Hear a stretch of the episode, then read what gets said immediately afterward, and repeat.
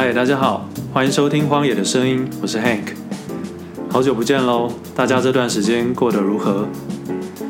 这一两个月以来呢，世界的疫情渐趋减缓，我相信大家在生活上应该有做出一些改变，不仅是在生活、工作，或者是自己的一些生活习惯上，应该都随着这次的事情而有更多的反思，然后做更多的调整。我自己呢，当然也不例外。以前我是一个会去上健身房，并且在户外运动的人。那经过这次的事件之后呢，我会思考着如何利用在家里的空间跟时间，去达成可能差不多的效果。所以渐渐也学会了如何利用自己的体重去训练自己的身体，并且也学习了瑜伽跟皮拉提斯等等相关的知识。所以。危机其实不一定会是一件不好的事情，它有时候是对于我们的生活也是一种改变，一种转机。那对于这个节目呢，《荒野的声音》这个频道，我也会对于内容形式上做一些小小的改变。第一个是对于选读的部分，以后我会将选读做得比较呃有内容，稍微有深度一些，加入一些自己看完一整本书之后的看法。并且将我整理的心得以及摘要去分享给大家，而不单纯只是做这本书的摘录的朗读。那另外呢，在另外一个部分，我会开始做一些经典的选集。经典的选集呢，可能就会像是这集要做的《一千零一夜》，或者是其他我有想到的《伊索寓言》等等其他的古籍，可以分享给大家。所以总结一下，这个频道未来会有两个主要的方向，一个是经典书籍的朗读，是全文朗读，以及近代书籍的选读分享。话不多说，我们就开始今天一千零一夜的第一个故事。第一个故事叫做《商人和魔鬼》。天气又闷又热，没有一丝风。有位商人正骑马奔走在路上，他有很多财富，那都是他吃苦耐劳累积下来的。此刻他感到又饿又热。当他看到路边有一棵大树的时候，赶紧奔走过去，拴好马，坐了下来，从搭链里掏出面饼和椰枣大吃起来，并随手。把枣核扔到一边。突然，一个像铁塔一般的魔鬼出现在商人面前，冲着他怒吼道：“站起来！我要杀死你，给我的儿子报仇！你扔的枣核打死我路过的儿子。”商人说：“既然如此，我就好偿命了。但是在我死前，请允许我回去安排好。”妻子、儿女，结清账目和债务，然后回来听候你的处置。得到魔鬼允许后，商人回家处理了自己的事情。眼看约定的时间到了，便和家人悲伤告别。他想到这场飞来横祸，禁不住泪如雨下。此时，一位老人牵着一只羚羊路过这里，便问。你为什么独自在这个魔鬼出没的地方哭泣？商人便把事情的经过告诉了他。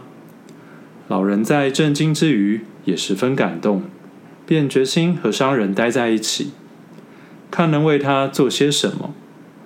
过了一会儿，又来了一位老人，他左右各牵一条狗，在了解了事情的缘由后，也愿意。陪伴商人，第三位经过这里的老人牵着骡子，听说了事情经过后，也决心帮助商人。不一会儿，沙漠中卷起一阵狂风，飞沙走石。一个手握利刃、两眼冒火的魔鬼出现了。他揪住商人，狂喊：“我要杀了你，给我儿子报仇！”这时，第一位老人走到魔鬼面前，吻着他的手说：“了不起的魔王呀，你是否愿意听听我和这只羚羊的故事？如果您觉得新奇，能否免除这位商人三分之一的罪过呢？魔鬼说：“好吧。”第一位老人开始讲起自己的故事。这只羚羊是我的堂妹，在她很小的时候，我娶了她。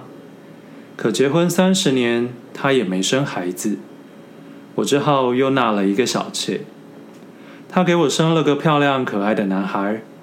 孩子十五岁那年，趁我外出做生意时，小时候学过巫术的堂妹将孩子变成了一只小牛，将孩子的妈妈变成一头黄牛。然后交给牧人看管。我回来后，堂妹告诉我，小妾死了，我的儿子走失了。我整整一年悲伤哭泣，茶饭不思。到了宰牲节，一头黄牛被牵来宰杀。我不知道那就是我妻子变的。看到黄牛伤心哭泣的样子，我不忍心，只好让牧人宰杀了它。但他身上只有皮和骨头，没有肉和油脂。我非常后悔，只好把它送给了牧人。我又让人牵来一头小肥牛犊。小牛犊一看到我，便挣扎脱缰绳，大哭着跑向我。看到他那可怜的样子，我只好把小牛犊也送给牧人。第二天一大早，牧人便来找我。说他的女儿曾经学过魔法，他看到小牛犊后，先哭后笑。他对父亲说：“你把陌生男子带到家里，让我觉得很难为情。”牧人的女儿告诉父亲：“黄牛和小牛犊是主人的小妾和儿子，被主人堂妹变成了黄牛和牛犊，因此他觉得好笑。可是孩子的母亲被杀了，所以觉得伤心落泪。”我听了牧人的话，心急如焚地赶到他家中。他女儿和小牛犊跑过来迎接我。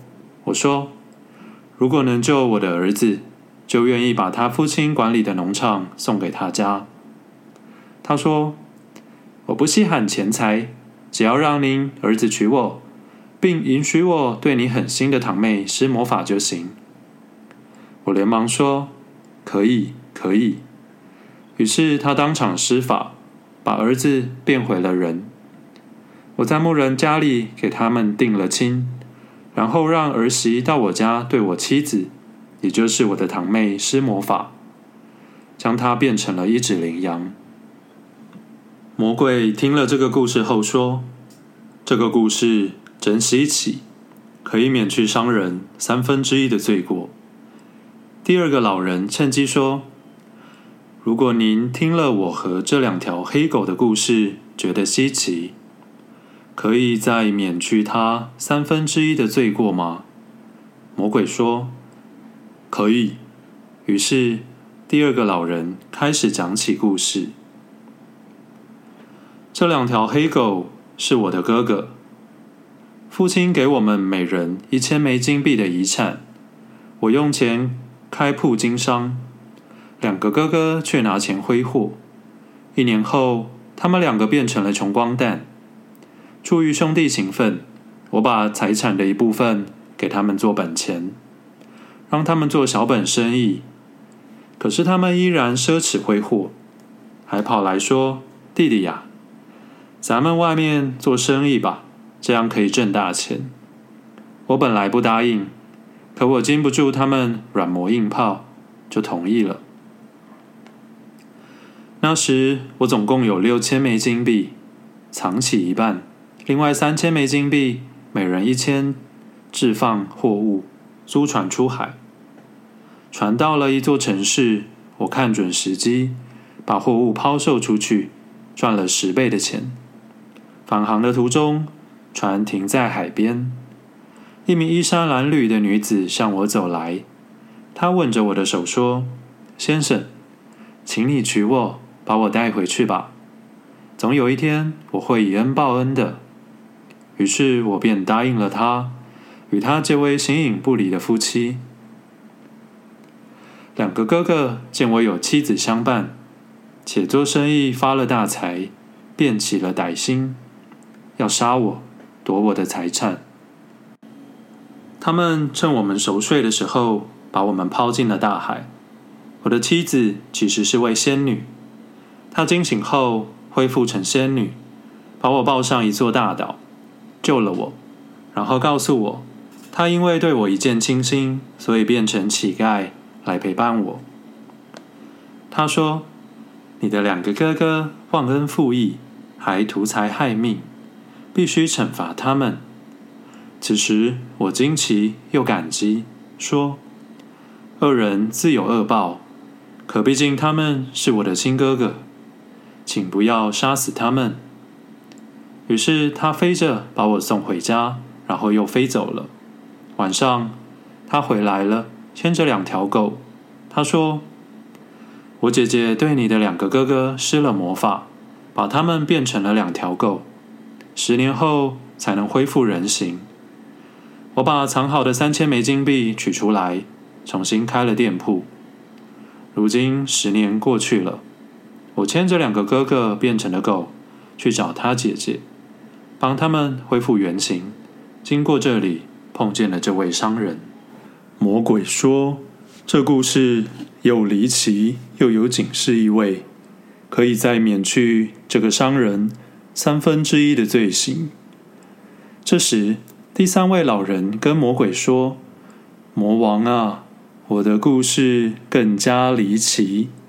我讲完后，如果您觉得满意，请把商人剩下的罪过全都免除吧。魔鬼答应了。于是第三个老人开始讲起自己的故事。这头骡子其实是我老婆。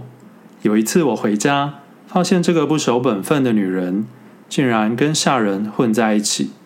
我怒气冲冲，正要惩罚她，没想到他竟然将水泼到我身上，口里念着咒语，把我变成了一条狗，还将我赶出门，变成了流浪狗。一位屠宰场的老板见我可怜，把我领回家养。他女儿看见我，掩着脸告诉父亲：“爸爸，你为何把一个男人带回家中？”他父亲听说后大吃一惊。女儿说：“这条狗是一个男人被老婆施法变成的。”父亲问：“那怎么办？”女儿说：“我有办法救他。”于是施魔法把我变回人形，然后又教我如何把我的老婆变成动物。于是我把我老婆变成了一头骡子。魔鬼问那头骡子。他讲的是真的吗？那头骡子点点头。魔鬼说：“好吧，这个故事稀奇而又真实，我就饶了这位商人吧。”他说完后就消失了。商人对三位老人千恩万谢，高兴地回家了。家人里也都欢天喜地地迎接商人平安归来。